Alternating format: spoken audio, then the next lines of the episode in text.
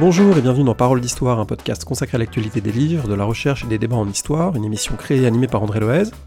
Aujourd'hui, c'est l'épisode 297 du podcast, diffusé ce 13 juillet 2023, la dernière émission avant la coupure estivale. Et pour cette dernière émission, je vous propose un podcast choral avec six invités, qui ont toutes et tous contribué au livre collectif Les Mondes de 1848, au-delà du Printemps des Peuples, qui vient de sortir aux éditions Champvallon, sous la direction de Quentin Dulermoz, Emmanuel Furex et Clément Thibault. Un livre issu d'un colloque en 2018 qui interrogeait 1848 à l'échelle mondiale, pour comprendre quelles sont les résonances à l'échelle planétaire de révolution européenne.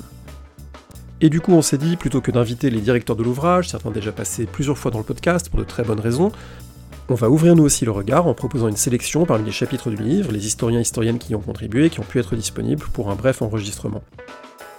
Entre Cuba, Californie, Empire ottoman ou Australie, vous retrouverez le minutage sur le site parolehistoire.fr pour voir qui va parler de quoi dans quel ordre, ou vous pouvez juste vous laisser porter et peut-être même surprendre par ce voyage vers le milieu du 19e.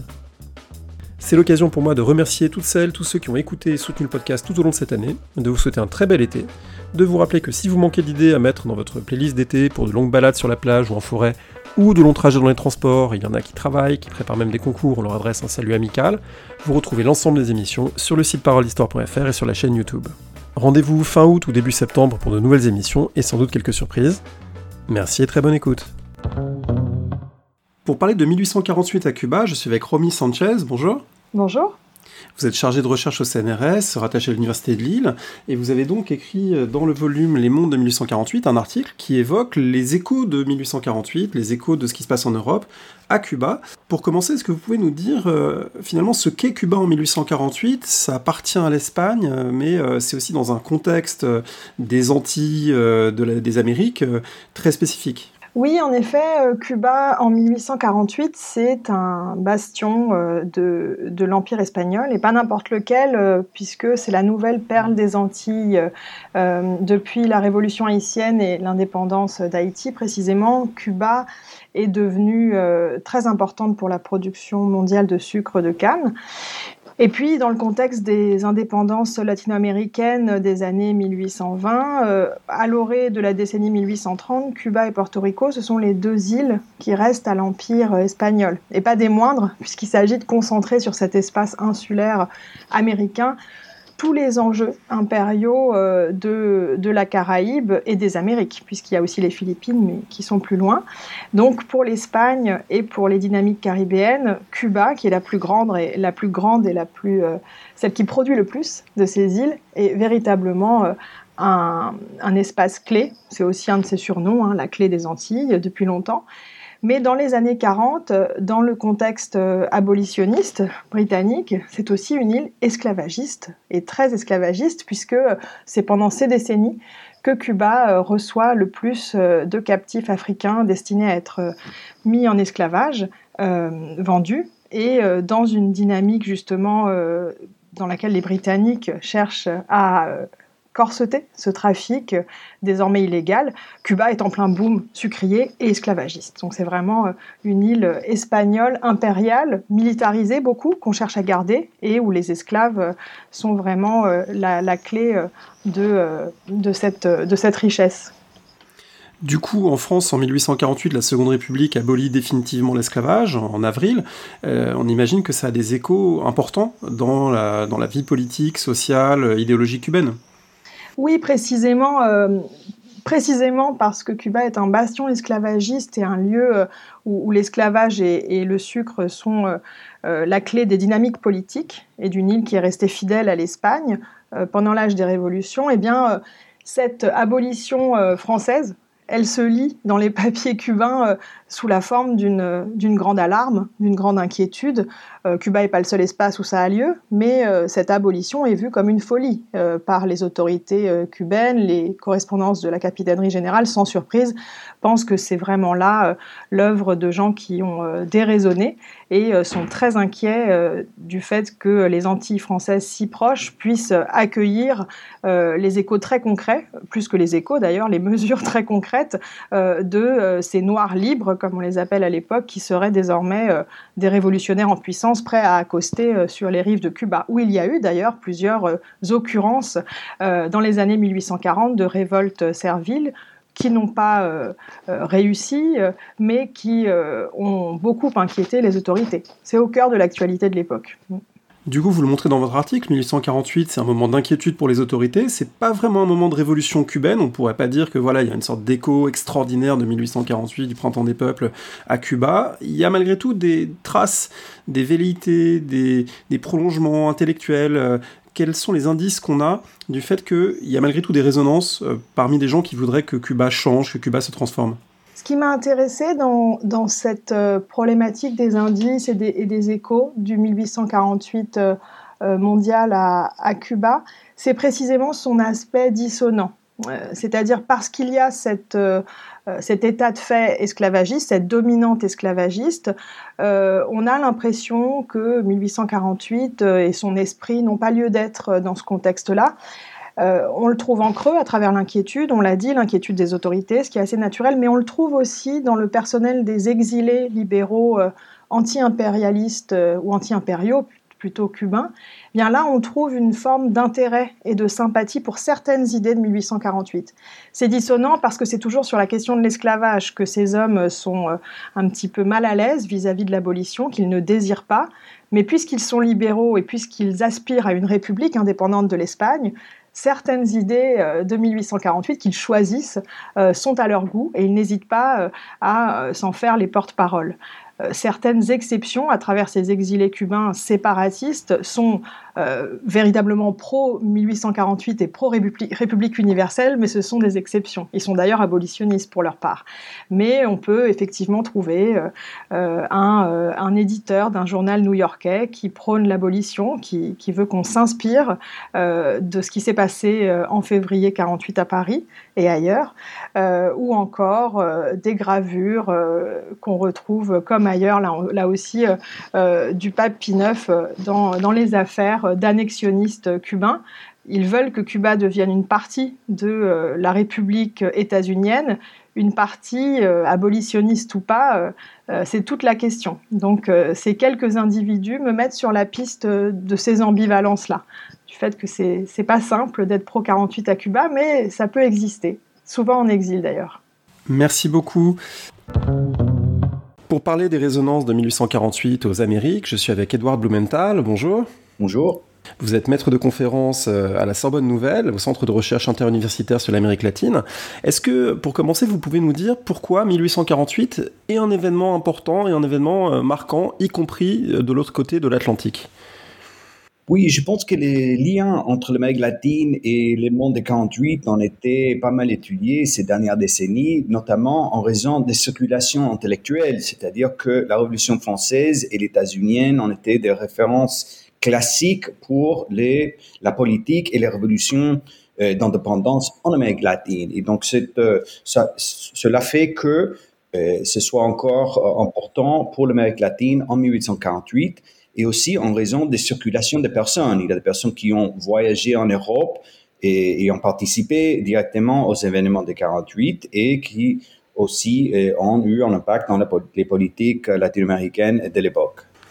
Alors parmi ces figures qui ont voyagé, vous êtes intéressé plus particulièrement dans le livre collectif dont on parle, un personnage chilien, euh, qui est un assez jeune homme en 1848, il a, il a à peu près 25 ans, il s'appelle euh, Francisco Bilbao. Est-ce que vous pouvez euh, bah, nous parler un petit peu de, cette figure et de ce qu'il incarne dans ses dynamiques politiques et intellectuelles oui, je pense que la figure de, Bilbao est intéressante parce que justement, il est un peu hors les clous des autres euh, latino-américains qui ont été influencés ou ont participé à euh, le, 48 euh, européen. car souvent, malgré les références importantes concernant la Révolution française en Amérique latine, le virement social de 1848 a fait très peur. Et cela au même moment où il y a eu plusieurs révolutions dans des pays comme le Chili, le Pérou ou la Colombie, où les associations d'artisans et plus largement le peuple euh, a fait peur non, aux élites. Et alors quand on dit le peuple, c'est par exemple euh, en France les journées de juin 1848, c'est ce soulèvement ouvrier contre une république euh, dite légitime installée. ça, c'est un événement qui a de la résonance ailleurs. Oui, tout à fait, car euh, dans les mouvements politiques euh, de l'Amérique latine, de, ces trois pays en particulier que j'ai mentionnés, et dans les années 50, il y a des mouvements d'artisans qui sont, et bon, on n'est pas euh, dans le même contexte d'essor de l'industrialisation comme en Europe, mais ce sont des ouvriers essentiellement un peu privilégiés, mais quand même des ouvriers urbains qui exige en nombre non seulement de valeurs de, 48, mais plutôt en nombre de valeurs égalitaires des révolutions latino-américaines, d'égalité euh, concernant la participation politique. Mais il y a aussi, dans le contexte latino-américain, toute la question des populations indigènes et afrodescendantes. C'est aussi le moment de l'abolition dans ces pays. Alors d'ailleurs, cette question des populations indigènes afrodescendantes, ça peut nous amener sur l'ambiguïté du terme Amérique latine. Euh, vous expliquez dans votre article que c'est un mot qui naît justement dans la foulée de 1848, dans les années 1850, et que parler d'Amérique latine, c'est aussi d'une certaine manière effacer de l'histoire ces populations. Oui, tout à fait. Euh, en, en, réalité, c'est un débat assez classique en Amérique latine, mais qui n'est pas souvent associé aux révolutions même de 1848. Donc, je voulu, on peut faire cette association. Et, effectivement, il y a, disons, deux perspectives pour interpréter la naissance du terme Amérique latine en ce moment, autour de la révolution de 48, chronologiquement. Et d'un côté, on, voit l'usage dans les cercles euh, pan-latins très conservateurs associés à la cour de Napoléon III.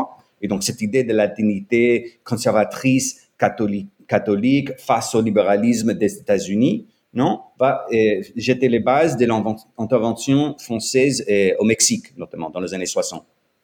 Et de l'autre côté, il y a euh, une autre idée de l'Amérique latine qu'on peut voir, par exemple, dans les écrits de, Bilbao, qui est plutôt associée à, aux notions républicaines latino-américaines et aussi à l'abolition et voir une certaine, certaine idée du métissage. Merci beaucoup. Que devient, euh, que devient Bilbao euh, Parce que ces, ces idées sont pas forcément euh, mises en pratique au Chili? Oui, exactement. Donc, il n'a jamais eu, disons, de la réussite politique de son vivant. Il était exilé de plusieurs pays après avoir participé à des révolutions dans tous ces pays. Et, hum, mais, justement, mais après sa mort, et, ses idées ont été récupérées par euh, une bonne partie de la gauche euh, chilienne et latino-américaine. Donc c'est pour cela que il est souvent considéré, parfois de façon un peu acronique, mais un précurseur du socialisme chilien, un précurseur des mouvements syndicalistes qui vont naître à la fin du 19e siècle. Et on peut même le voir dans un, euh, une peinture muraille. Mexicaine est très connue justement pour son rôle en défenseur de la République mexicaine face aux Français. Merci beaucoup. Ces échos de 1848 dans le monde, on peut les aborder également à travers le cas de la Grande-Bretagne, des chartistes britanniques et de leur résonance mondiale. Et pour ça, on parle avec Fabrice Ben Simon, qui est enseignant-chercheur à Sorbonne Université. Bonjour. Bonjour André. Alors, euh, vous avez beaucoup travaillé et beaucoup euh, contribué à faire passer en France l'importance du chartisme, hein, qui est ce grand mouvement social britannique des années 1830-1840, qui réunit des millions de personnes dans un mouvement à la fois social, euh, démocratique. Ces chartistes, ils échouent, en tout cas ils échouent en apparence, en avril 1848 à Londres, avec une grande manifestation qui est empêché, euh, réprimé, qui, n'aboutit pas à une révolution. Euh, mais ces chartistes vous montrez que on doit les inscrire dans un contexte mondial, que euh, à la fois leur action s'intéresse au monde et ils ont des effets dans le monde. Alors peut-être pour commencer, en quoi ces chartistes, dès les années 1840, est-ce qu'ils traduisent un intérêt du mouvement démocratique britannique pour ce qui se passe ailleurs dans le monde? Oui, alors en effet, bon, on a plusieurs sources, hein, puisque c'est un mouvement qui, notamment, produit une presse qui est très diffusée, hein, en particulier un journal qui s'appelle euh, The Northern Star, hein, l'étoile du Nord, qui a un lectorat très vaste dans le monde ouvrier euh, en Grande-Bretagne. Et ce qui est frappant, c'est que alors qu'au début du chartisme, c'est-à-dire euh, à la fin des années 1830 et au début des années 1840, l'essentiel du propos concerne la Grande-Bretagne hein, et les revendications démocratiques portées par les chartistes outre-Manche à partir du milieu des années 40, il y a tout un intérêt pour ce qui se passe sur le continent, en Europe. Euh, la Pologne est un, la, cause de la Pologne euh, lors de la répression de l'insurrection de Cracovie en, 1846 est un, l'objet d'un intérêt très important des chartistes, mais également ce qui se passe en France, les courants socialistes qui émergent sur le continent, et puis au-delà, les chartistes écrivent de plus en plus sur l'Empire. Bon, les années 1840, c'est une période d'expansion impériale pour la Grande-Bretagne, avec plusieurs guerres menées on connaît les guerres de l'opium, hein, la guerre de l'opium menée en Chine, mais il y a d'autres. Il y a une expédition en Afghanistan, il y a des, expéditions en Inde également. Euh. donc la colonisation s'étend. Et les chartistes, sans euh, produire un propos structuré, euh, comment vous dire, qu'on pourrait qualifier d'anti-impérialiste, les chartistes développent quand même une critique de l'Empire, en tout cas de l'expansion coloniale, accompagnée de massacres, de pillages, de rapines euh, tel que euh, cela est rapporté euh, en Grande-Bretagne. Oui, c'est très frappant en lisant votre article de voir que il y a des critiques de la guerre de l'opium en disant ce qu'on fait à la Chine, c'est pas du tout d'apporter la civilisation, mais c'est d'apporter la violence. on va les, corrompre avec l'opium, etc. Il y, a, quand même une forme d'anti, en tout cas de sentiment anticolonialiste, même s'il n'est pas totalement structuré. C'est quand même assez précoce dès les années 1840-42. Très précoce, en fait, euh, en général, on date euh, l'anti-impérialisme euh, d'une période plus tardive, hein, puisque à l'époque, les principales critiques de l'expansion impériale, ce sont des libre-échangistes qui la formulent. Mais ça n'est pas une critique morale ou politique, c'est une critique fondée sur le coût des expéditions et non sur leur sur leurs conséquences pour les populations. Or, on voit que dans ces articles, les chartistes, en effet, s'indignent de ce qui est fait aux populations colonisées, parfois en les rapprochant de la façon dont les autorités britanniques traitent les ouvriers euh, en Grande-Bretagne même. Alors l'autre chose que j'ai trouvé très frappant dans votre article et très riche, c'est que au lieu de prendre 1848 comme un point d'aboutissement en disant bah voilà le chartisme échoue et puis c'est une fin, vous le prenez aussi comme un point de départ en montrant que euh, après 1848, même avant, mais disons après 1848, il y, a toute une émigration euh, venant des îles britanniques vers l'empire, notamment vers l'Australie, et la Nouvelle-Zélande, et donc il y a plein de chartistes qui ont été chartistes avant ou après 1148, qui euh, partent et qui, en partant, apportent avec eux leurs idéaux, leurs euh, pratiques de mobilisation, de lutte collective, et ça a des traductions très concrètes, euh, en particulier en Australie. Est-ce que vous pouvez nous, dresser un petit, un petit tableau de la façon dont ce chartisme s'exporte et donne naissance à des mouvements démocratiques dans les décennies suivantes Oui, alors en effet, ce qu'on a un peu oublié, c'est qu'à l'époque, la Grande-Bretagne est un grand pays d'émigration. Donc il y a des départs extrêmement fournis. Hein. Peut-être 500 000 Britanniques émigrent dans les années 1840 et 1 500 000 dans les années 1850. Donc c'est rapporté à la population du pays, c'est tout à fait euh, important. Et puis l'émigration est d'ailleurs encouragée par les autorités, qui voient dans l'émigration un moyen euh, de résoudre la crise sociale, pour dire euh, les choses simplement.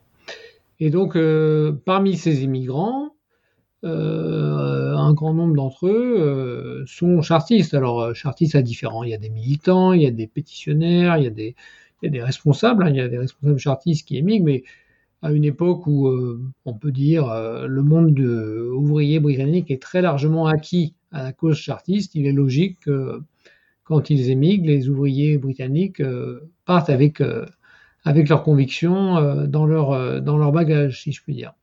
Et ça prend différentes formes. Alors bien sûr, quand ils arrivent dans les sociétés euh, euh, de destination, euh, il s'agit de contextes souvent très différents, même si elles sont sous l'autorité britannique. Par exemple, la place de l'aristocratie n'est pas du tout la même. Il n'y a pas le, cette, tout ce poids des élites traditionnelles foncières qui existent en Grande-Bretagne, mais il n'empêche qu'ils se heurtent quand même à un certain nombre de, de, contextes où euh, leurs convictions chartistes euh, restent d'actualité. Par exemple, et c'est quelque chose qu'on voit dans l'essentiel des colonies australiennes, puisque à l'époque l'Australie n'est pas fédérée. Il y a plusieurs colonies australiennes, comme la Nouvelle-Galles du Sud ou le Victoria. Et dans l'essentiel des colonies australiennes, on voit des chartistes lutter pour euh, des revendications démocratiques.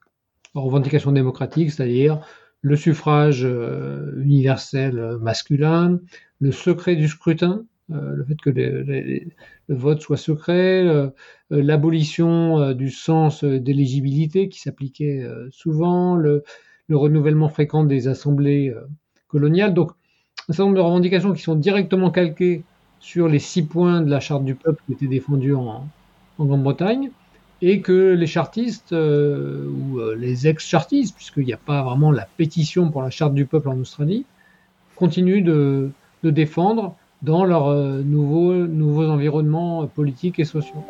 Et parfois avec un certain succès, puisque en fait l'Australie, dans les décennies qui suivent, voit un certain nombre de ses revendications être satisfaites, alors qu'en Grande-Bretagne même, elles ne le sont pas encore.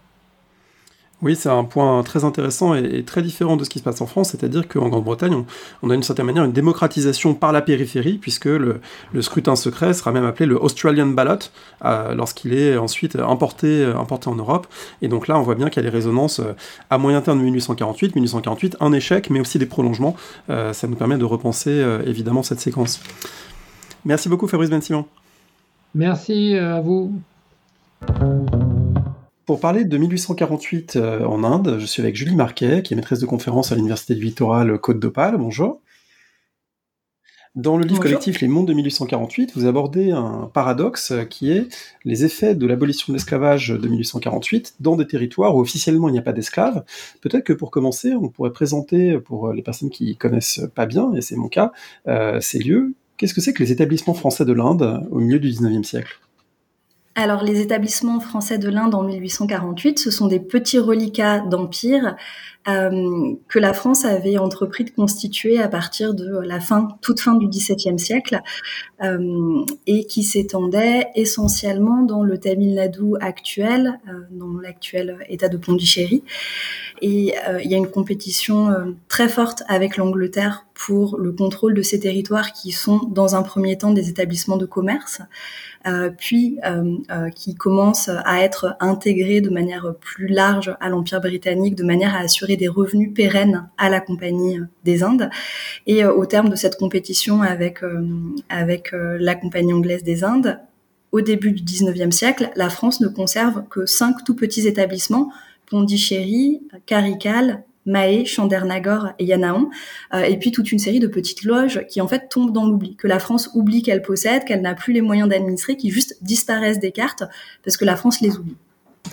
Alors cet oubli, n'est pas total en 1848, puisqu'on se rend compte que, euh, euh, à la faveur notamment de l'abolition de l'esclavage, euh, qui va permettre à des gens de voter aux Antilles, bah, ça va aussi permettre à des gens de voter en Inde. Et du coup, il y a un député de l'Inde qui est élu, j'ai appris ça en vous lisant, mais c'est en même temps très éphémère. Est-ce que vous pouvez nous présenter cette dynamique politique très très singulière, très éphémère, qui fait que l'Inde entre finalement dans la dynamique politique républicaine de 1848 oui, complètement. En fait, le euh, euh, décret d'abolition de l'esclavage établit que euh, les colonies, désormais purifiées de la servitude, selon ces termes, et les possessions de l'Inde seront représentées à l'Assemblée nationale. Et à partir de là, tout un processus est mis en place pour organiser les élections dans les établissements français de l'Inde, euh, qui crée d'énormes tensions euh, euh, localement, en particulier à Pondichéry, qui est l'établissement pour lequel on a le plus de documentation, parce que appeler tout le monde à voter signifie que tout le monde est désormais sur un pied d'égalité. Et il y a une revendication des plus basses castes, hein, des castes de paria, d'accéder à de nouveaux droits dans ce nouveau statut d'égaux qui leur sont refusés par les castes qui se considèrent comme les plus euh, il y a une émeute qui éclate au moment où euh, les, euh, les parias cherchent tout simplement à se chausser, à porter des chaussures. et c'est une émeute qui fait craindre un renversement de la présence française. Et donc, à partir de là, les élections se dérouleront en reconnaissant que euh, toutes les catégories de population ne sont pas égales, mais elles auront lieu. Alors euh, c'est très compliqué de euh, les organiser, en particulier à travers les, les, les différents petits établissements. C'est un scrutin qui est organisé entre le 22 et le 31 janvier 1849. le dépouillement est très long et il se termine le 9 mars, alors même que finalement, sans que ce soit explicité, et comme c'est le cas pour d'autres territoires, la représentation de l'Inde est, supprimée lorsque euh, euh, le gouvernement décide d'une réduction du nombre de députés à l'Assemblée nationale. Donc c'est une décision du 15 mars 1849, et la représentation de l'Inde disparaît à ce moment-là. Donc il n'y aura pas de députés euh, de l'Inde. Pour bien comprendre, lorsqu'on dit que l'Inde va voter, c'est il y a une majorité finalement de population d'origine indienne et une toute petite minorité française, c'est bien ça? Exactement. Euh, il y a une extrêmement petite minorité de colons euh, européens ou d'origine européenne qui serait de l'ordre peut-être de 1% de la population totale des établissements français de l'Inde. Euh, et donc ça pose toute une série de débats sur qui peut voter, de quelle manière, de quelle manière est-ce qu'il peut y avoir... les, choses sont pensées en termes d'assimilation. Dans quelle mesure est-ce que les Indiens peuvent être assimilés à la population euh, française ou en tout cas à sa politique et, et l'orientation le, qu'il emporte à ce moment-là, mais qui continuera à être débattue, euh, est l'idée que si on donne le droit de vote aux Indiens, euh, l'assimilation procédera de cette participation par la vie politique et qu'il y aura ensuite un rapprochement culturel et religieux. Euh, et ça, ça n'est c'est quelque chose qui est énormément débattu, mais à ce moment-là, le droit de vote est accordé dans cette perspective.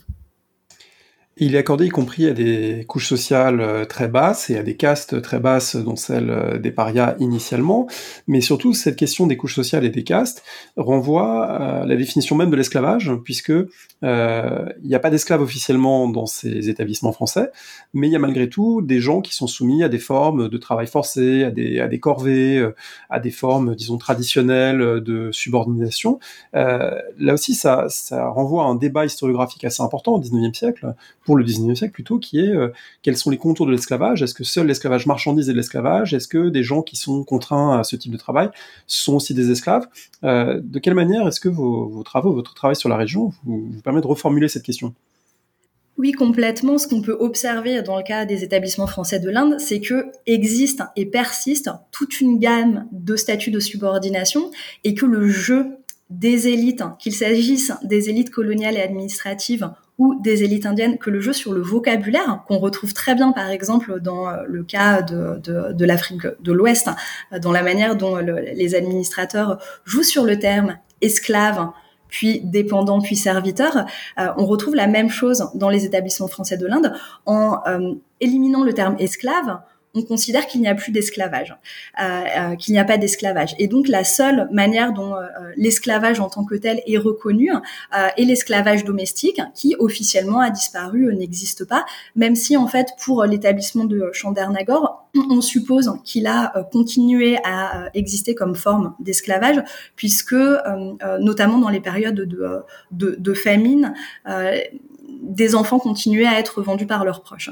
Mais euh, ce qu'on constate, c'est la persistance de rapports de domination très forts sur euh, les castes considérées comme les plus basses et qui dépendent des propriétaires fonciers qui les font travailler. Donc le terme pour les désigner est celui de panéal. Euh, ils ne sont pas reconnus comme des esclaves. En revanche, dans des discussions sur une réforme foncière quelques années après 1848, on observe que euh, les administrateurs reconnaissent leur statut de dépendance, leur exploitation, la situation euh, absolument euh, dramatique dans laquelle ils se trouvent, proposent une législation pour les protéger, et c'est refusé sous prétexte qu'il ne s'agit pas de travailleurs libres. Donc en fait, le mot esclavage n'est pas posé, l'absence de... Enfin, le terme d'esclavage n'est pas posé. En revanche, on reconnaît qu'ils ne sont pas libres. Dernier élément qui euh, illustre euh, bien, je trouve, le projet du livre Les mondes de 1848 avec ses, connexions et ses résonances mondiales, c'est le fait qu'il y a un énorme paradoxe. L'abolition de l'esclavage euh, dans les Antilles françaises, principalement en Guyane, à La Réunion, mais c'est beaucoup les Antilles, ça conduit en fait à des nouvelles mobilités de travailleurs quasi forcés qui sont les travailleurs engagés en anglais, on dit euh, indentured servants. En français, on parle d'engagisme. Autrement dit, euh, l'acte abolitionniste n'a pas mis fin euh, aux formes de travail forcé, mais les a, d'une certaine manière, renouvelées, même reboostées avec des connexions interocéaniques, puisqu'il y a des Indiens qui vont aller travailler aux Caraïbes du fait de cette abolition, parce qu'on a besoin de main-d'œuvre. Tout à fait. Il y a besoin de, donc, de d'un nouveau courant de main-d'œuvre. Euh, des euh, courants euh, transocéaniques étaient déjà en place depuis les années, les années 1830 dans euh, l'Empire britannique. Et le, avec l'abolition de l'esclavage, le gouvernement français autorise l'émigration des Indiens vers l'Empire français. Euh, donc à peu près la moitié des euh, travailleurs indiens qui rejoignent les colonies françaises euh, se dirigent vers la Réunion, à peu près un tiers vers la Guadeloupe. ça concerne environ 140, 140 000 travailleurs indiens. Et le départ de ces travailleurs se fait dans des conditions qui sont d'une part dénoncées dès le début du transport, à la fois par les administrateurs français, mais surtout en fait par les Britanniques. Ça se fait dans des conditions qui sont absolument effroyables, les conditions de rassemblement, les conditions de transport, les conditions d'arrivée. Donc euh, euh, la, la, maltraitance extrême sur les navires montre que les engagés indiens ne sont pas traités comme des travailleurs complètement libres, d'une part, et d'autre part, il y a un très grand débat historiographique sur cette question, mais le, le, les, les contrats qu'ils signent sont signés dans des conditions qui fait qu'ils n'ont pas euh, totalement la main sur ces contrats, que des clauses peuvent être rajoutées, que la durée peut être allongée, qu'il y a des retenues sur salaire, euh, et euh, que donc le travail engagé n'est pas une forme de travail complètement libre et s'accompagne par ailleurs d'un certain nombre, pardon, d'une, manière de d'interagir avec les travailleurs dans le cadre des plantations qui systématiquement en engendre et entraîne des violences, en particulier le euh, euh, l'usage de euh, peines corporelles, l'impossibilité théorique de, circuler. Il y a un ensemble de mesures légales, mais surtout de fait dans les pratiques qui viennent contraindre la liberté des travailleurs engagés. Merci beaucoup. Pour parler des effets de 1848, mais aussi des décalages et des ambiguïtés de 1848 euh, et de l'abolition de l'esclavage euh, décrété en France, euh, mais avec des effets différés ou paradoxaux dans les colonies et au Maghreb, je suis avec Mohamed, Mohamed Waldi. bonjour. Bonjour. Vous enseignez à Sciences Po, on avait l'occasion de discuter ensemble euh, du film La dernière reine euh, récemment, euh, vous travaillez notamment sur la question de l'esclavage au XIXe siècle au Maghreb et dans l'Empire ottoman.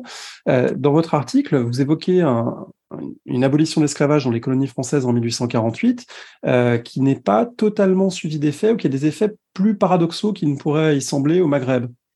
Oui, alors pour ce travail sur euh, ce chapitre sur 1848 et l'esclavage au Maghreb, je me base sur deux études qui n'ont pas été publiées, deux thèses, en fait, la thèse de Yassine Dadiadoun et la thèse de Raed Bader, qui sont des thèses très riches, mais en fait, en gros, ce que ces deux thèses disent, c'est que l'application de l'abolition française en Algérie, elle a été un peu spécifique. En gros, d'une certaine manière, on n'a pas voulu euh, dédommager les maîtres, notamment les maîtres euh, musulmans.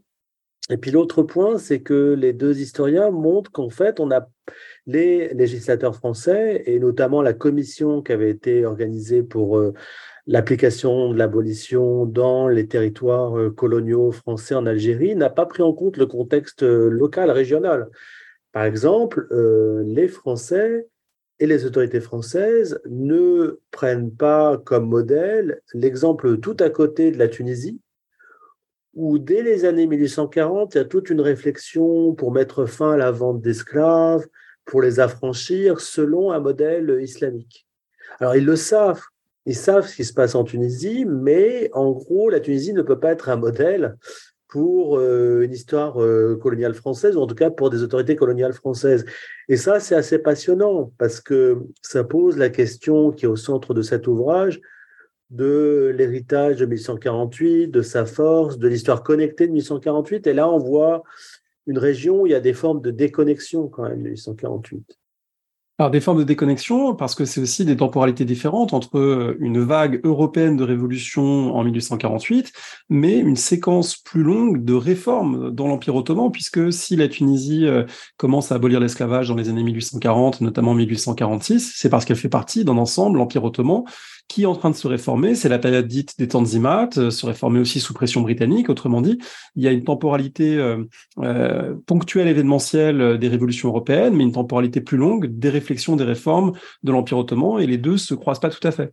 Oui, on pourrait voir ça de cet aspect-là, selon cet aspect-là, c'est-à-dire d'un côté une Europe révolutionnaire et de l'autre un empire ottoman qui se réforme, qui se réforme surtout par l'organisation des armées, ensuite par l'organisation de la fiscalité qui permet euh, de financer ces nouvelles armées euh, sous le modèle européen, et puis des réformes sociales ou euh, d'organisation beaucoup plus larges, notamment autour de l'esclavage, et l'esclavage est très lié à à l'État et à l'armée aussi. Donc ça, on peut le voir ça, c'est une vision assez classique et traditionnelle, un empire ottoman qui se réforme et une Europe qui euh, est dans la révolution.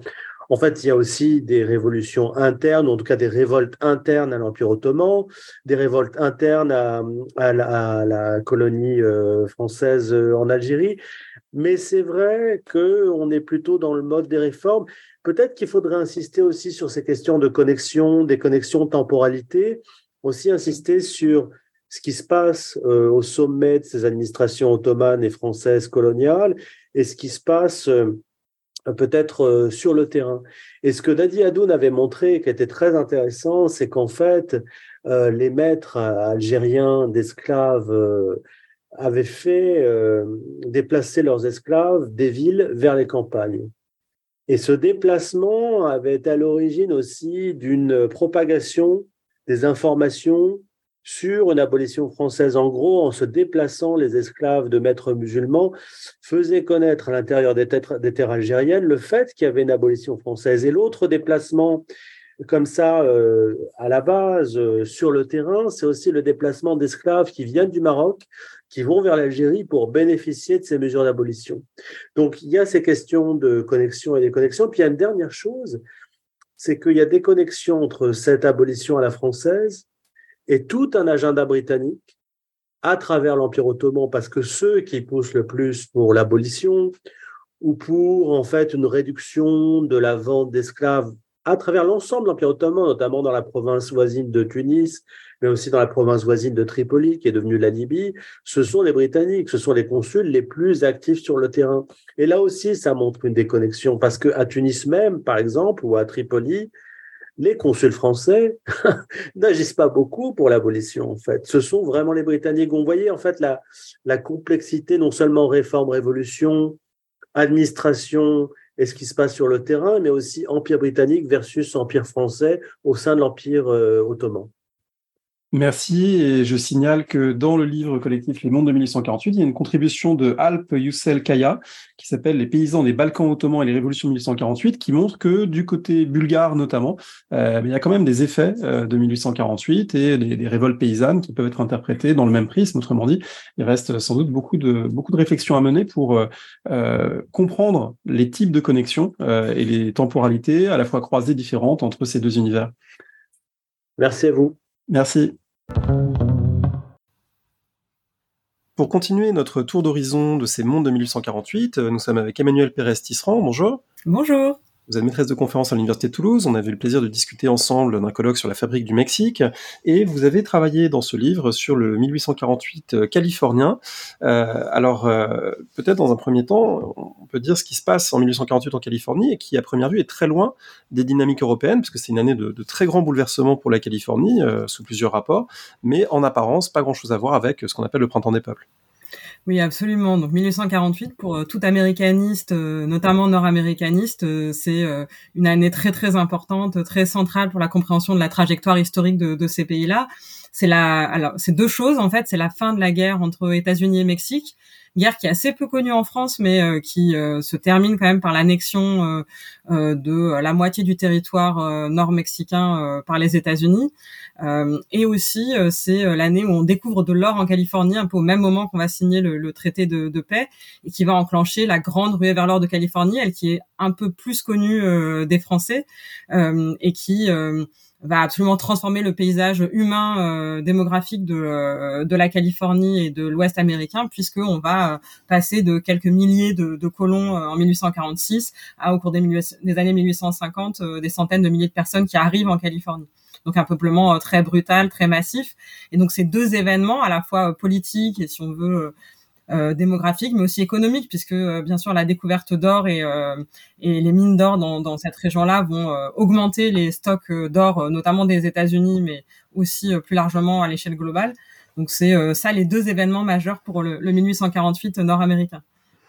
Oui, et puis vous le montrez dans le livre, c'est aussi quelque chose qui s'inscrit dans une dynamique plus large euh, d'appropriation territoriale états-unienne, qui fait que euh, à partir du moment où la Californie rentre dans l'Union en tant qu'État, je crois que c'est 1850, bah, ça veut dire que là, les, deux façades finalement sont euh, dans l'Union, et donc tout ce qui est entre les deux, voilà, est destiné à être peuplé, intégré. donc c'est aussi une étape d'un processus séculaire, vraiment d'appropriation territoriale, d'expansion vers l'Ouest, et du coup, la façade pacifique devient un enjeu beaucoup plus important à partir de ce moment-là. Oui, alors bah, ce qui est intéressant aussi, c'est que euh, en, fait, on a l'image un peu d'une conquête de l'Ouest qui se ferait euh, un peu comme un rouleau compresseur euh, linéaire d'est en ouest. En fait, ce que montre le cas de la Californie, c'est que on a un moment un saut entre, disons, la vallée du Mississippi et la côte pacifique, et donc on voit que plutôt qu'un phénomène un peu naturel et spontané de population qui viendrait conquérir ce territoire d'est en ouest, on a en réalité des logiques, bien sûr, économiques, politiques de de, cette, de ces conquêtes, de ces différents moments. Et la façade pacifique, euh, pour le coup, c'est aussi des enjeux beaucoup commerciaux euh, et de présence dans le Pacifique, donc d'échanges avec l'Asie, qui reste un partenaire commercial très important pour les États-Unis comme pour les Européens. Donc après l'indépendance, il faut retrouver euh, euh, les liens de ce commerce-là, et puis une, une, présence, une occupation nécessaire dans le Pacifique qui commence à être de plus en plus euh, voilà fréquentée et occupée aussi par les Européens. Euh, donc et ensuite effectivement la présence très forte californienne euh, va euh, être importante pour la, la, la, conquête et, et, les enjeux aussi d'union au sein de, des États-Unis. Pourra parler de la guerre de sécession peut-être, mais c'est vrai que c'est une étape aussi pour réfléchir à cette trajectoire nationale et aussi sur euh, euh, dans le Pacifique, le pourtour pacifique, le peuplement, euh, là aussi par, par ruée un peu brutale en Australie ou dans d'autres îles du Pacifique. Alors, cet euh, enjeu de la guerre de sécession, il est important parce qu'il est d'une certaine manière à l'horizon à partir de ce moment-là. Euh, le livre euh, Les mondes de 1848, il y a une section intitulée Un moment abolitionniste, et on en parle dans cette émission avec plusieurs collègues qui évoquent le cas de l'Empire ottoman, de l'Inde. mais c'est aussi important parce que l'abolition de l'esclavage en 1848 par la République française ben, n'est évidemment pas du tout n'a pas de parallèle immédiat aux États-Unis, mais le fait que la Californie et plus largement que l'Ouest commence à rentrer dans l'Union, c'est très important parce que jusque-là, il y avait un équilibre euh, plus ou moins stable euh, depuis les années 1820, depuis le compromis du Missouri, entre Nord et Sud. Et Nord-Sud s'équilibrait, à partir du moment où l'Ouest rentre en jeu, ça va complètement casser euh, le, le, statu quo antérieur et ça va poser de manière encore plus virulente la question de l'esclavage, qui finit par déboucher sur la guerre à partir de 1861. Oui, voilà. En fait, on, trouve en fait cet enjeu de l'esclavage et de l'abolitionnisme en amont et en aval de cette euh, crise ou de ce moment 1848. Effectivement, en aval parce que euh, l'entrée de la Californie euh, comme État libre, en fait, c'est un, choix de la Convention constituante de réduire la taille de l'État l'État états-unien est plus euh, petit que l'État euh, originellement euh, mexicain, et d'entrer comme État libre, ça va être à l'origine de, de, très grosses tensions, d'un déséquilibre effectivement entre les États esclavagistes et États libres, et ça va demander un compromis euh, qui euh, est celui notamment euh, donc de 1850 et de la loi sur les esclaves fugitifs, qui va être un, un, un des signes euh, pour euh, les abolitionnistes, mais aussi peut-être surtout pour ceux qui trouvent que le, les planteurs du Sud ont un pouvoir trop important sur l'Union, de dire bah en fait non seulement on doit tolérer cette institution de l'esclavage qui est en train de s'étendre dans le sud des États-Unis, mais en plus nous le Nord on doit prendre en charge aussi euh, cette défense de l'esclavage par cette loi sur les fugitifs. Et donc notamment cette loi sur les fugitifs, on la voit euh, de manière très importante dans un livre qui a été un best-seller, qui est La case de l'oncle Tom, et qui a été, euh, qui a montré en fait euh, comment cette loi elle était reçue et comment ça a construit euh, les, les euh, oui les tensions. Euh, alors c'est pas le, évidemment pas le seul élément, mais c'est un des éléments qui conduit à la guerre de, de, sécession. Et en amont, je peux en parler peut-être brièvement puisque j'ai parlé de l'enjeu pacifique et commercial avec la Chine, mais un peu le, le, le, nœud de la guerre entre États-Unis et Mexique, c'est quand même le cas du Texas. Texas qui a pris son indépendance de la, du Mexique en 1836 et en partie sur des enjeux de l'esclavage, c'est-à-dire que les, les planteurs états-uniens texans qui avaient été autorisés à s'installer au Texas euh, espagnol puis mexicain craignent, euh, avec une affirmation plus abolitionniste euh, du Mexique et aussi un virage centralisateur, de ne plus pouvoir garder leurs esclaves. Et donc du côté texan, c'est un mouvement en partie pro-esclavagiste et de la part des États-Unis et du Sud, l'annexion du Texas, c'est aussi un enjeu de, de faire d'agrandir, d'accroître le pouvoir esclavagiste aux États-Unis. Oui, donc on voit qu'on est dans une séquence temporelle où des enjeux comparables se posent, mais évidemment à des échelles différentes, avec des acteurs différents, qui communiquent pas forcément d'ailleurs entre eux, puisque la Californie, il faut le rappeler, c'est très loin, hein, à une époque où il n'y a pas encore les, les câbles télégraphiques euh, sous-marins. Euh, Peut-être pour euh, terminer de reconnecter le, le, 1848 californien et le 1848 européen, vous écriviez dans votre article que cette ruée vers l'or, elle correspond aussi d'une certaine manière à une possibilité pour des vaincus ou des déçus euh, des révolutions européennes euh, de se projeter dans un autre avenir, de se projeter dans un, autre monde. On sait qu'il y a beaucoup beaucoup de gens qui ont quitté euh, l'Europe dans la foulée de ces révolutions, pas que pour des raisons politiques, mais, beaucoup malgré tout pour des raisons politiques. La Californie est un lieu ou un lieu de, de destination pour eux?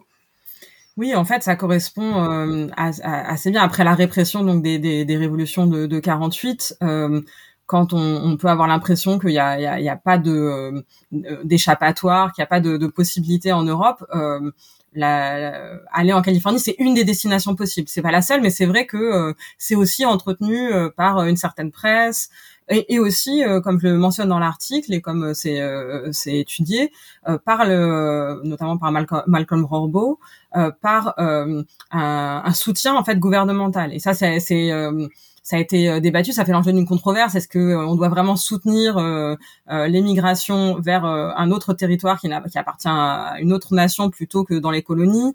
Est-ce que bon, par ailleurs, ça, il s'agit de personnes qui sont plutôt considérées comme indésirables, donc ça alimente ce, ce, ce débat-là. Mais donc on a même une, loterie des lingots d'or qui est destinée à financer en fait des expéditions parce qu'effectivement c'est très loin et c'est très cher. En fait, on, on, y va en bateau, soit par le euh, par Panama où il n'y a pas de canal à, l'époque ou par le Cap Horn. Et donc c'est des voyages très longs et très coûteux. Et donc pour organiser des expéditions il faut les financer. Donc il y a une loterie qui est organisée afin de financer ces expéditions. Donc c'est là où on peut avoir une, sorte de connexion même s'il y a euh, enfin ce que j'essaye de, de, montrer dans, dans, le livre aussi c'est que euh, cette, ce moment de 48 on peut le penser aussi à différentes échelles de temps. euh, et notamment euh, une des interrogations qui traverse le livre, c'est celle de la construction des nations après les révolutions. Et donc euh, c'est dans cet horizon-là aussi de comment et où construire cette politique rêvée. évidemment, les États-Unis sont aussi un, des une des nations qui est regardée tout au long de la première moitié du 19e siècle par voilà ceux qui, rêvent de construire une autre politique avec malgré tout une, euh, une, césure en termes de conception politique. Vous le dites, il y a, une phrase de conclusion que j'aime bien dans votre euh, article, d'autant plus que euh, on a parfois tendance à, en historien, historienne, à tout complexifier, à dire tout est complexe, il n'y a pas de, les ruptures sont multiples, etc. Là, il y a malgré tout un, je trouve un engagement historiographique intéressant lorsque vous écrivez. on observe parfois que 1848 représente la fin du rêve démocratique libéral et marque l'entrée vers un monde plus pragmatique, réaliste et violent le cas américain conforte cette interprétation. Et, et, effectivement, une lecture macro de 1848 permet de dire que que ce soit en Europe ou que ce soit aux Amériques, eh bien, euh, euh, d'une certaine manière, euh, les, les, il y a des illusions euh, démocratiques romantiques qui se dissipent parfois de façon irrémédiable autour du milieu du 19e siècle, même si c'est évidemment pas une seule date qui en est qui en est la cause. Peut-être qu'on peut, pour finir, mentionner que en parallèle de cet article, vous venez de publier aux éditions des presses universitaires de Rennes dans la collection Amérique, la California, une histoire politique de la Californie mexicaine, de Zorro à la ruée vers l'or. Euh, peut-être vous voulez euh, dire un mot cet ouvrage parce que au fond, il forme l'arrière-plan euh, de votre réflexion sur 1848. Oui, voilà. L'idée, c'était en fait de, de, de, restituer une histoire qui est oubliée non seulement en, France. Hein, on sait rarement que la Californie a été, alors espagnole, on le sait peut-être un peu plus, mais mexicaine. Euh, et aux États-Unis, c'est le cas aussi. Alors évidemment, il y a, y a, un enjeu un peu politique actuel que, que, que je développe sans euh, voilà non plus euh, faire des, anachronismes, mais pour essayer de réfléchir à ce que ça fait politiquement de restituer euh, euh, voilà que la Californie a été mexicaine, non pas seulement pour voilà donner une place aux, populations hispanophones de, de, descendantes des Mexicains aujourd'hui en Californie, mais pour montrer que euh, bon, les États-Unis déjà, comme on le voit avec cet article aussi, euh, on, se sont construits sur des conquêtes militaires hein, de territoire, et donc euh, il, ne faut pas se bercer d'illusions non plus sur euh, une construction nationale qui aurait été complètement irénique, même si bon, en France c'est pas forcément un, discours qu'on qu'on peut avoir, et aussi montrer que la Californie, même si cette période a été très brève de 1821 à 1848, a euh, été partie prenante de la construction nationale mexicaine et notamment d'une fédération euh, avec euh, voilà des enjeux aussi euh, coloniaux, de conquête territoriale, etc.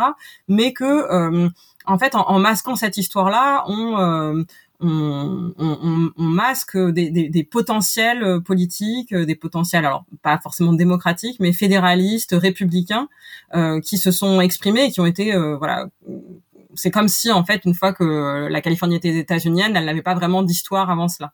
Et donc j'ai voulu restituer cela aussi pour contribuer à une histoire du Mexique, euh, puisque c'est une période qui est euh, un peu complexe politiquement pour le pour le Mexique et on parfois on manque de sources, on manque d'éléments. Et euh, la, la, Californie me paraissait un observatoire intéressant pour pour contribuer à cette histoire-là, qui soit aussi un peu comme je le fais dans l'article aussi, une histoire un peu parallèle, connectée des États-Unis et du Mexique conjointement. Et euh, il faut signaler que les presses universitaires de Rennes, c'est très très bien de leur part, mettent en ligne euh, l'introduction à la table des matières euh, systématiquement des livres. Et donc, j'encourage ceux et celles qui nous écoutent à aller, aller regarder pour donner envie de lire Nuestra California. Merci beaucoup, Emmanuel Pérez Tisserand. Merci beaucoup.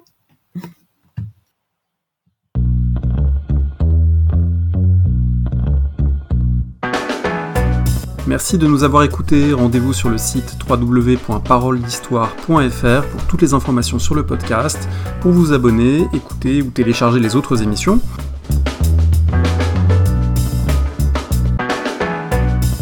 La discussion se poursuit aussi en ligne, notamment sur Twitter. Vous pouvez poser des questions at paroledist et à bientôt pour un prochain épisode.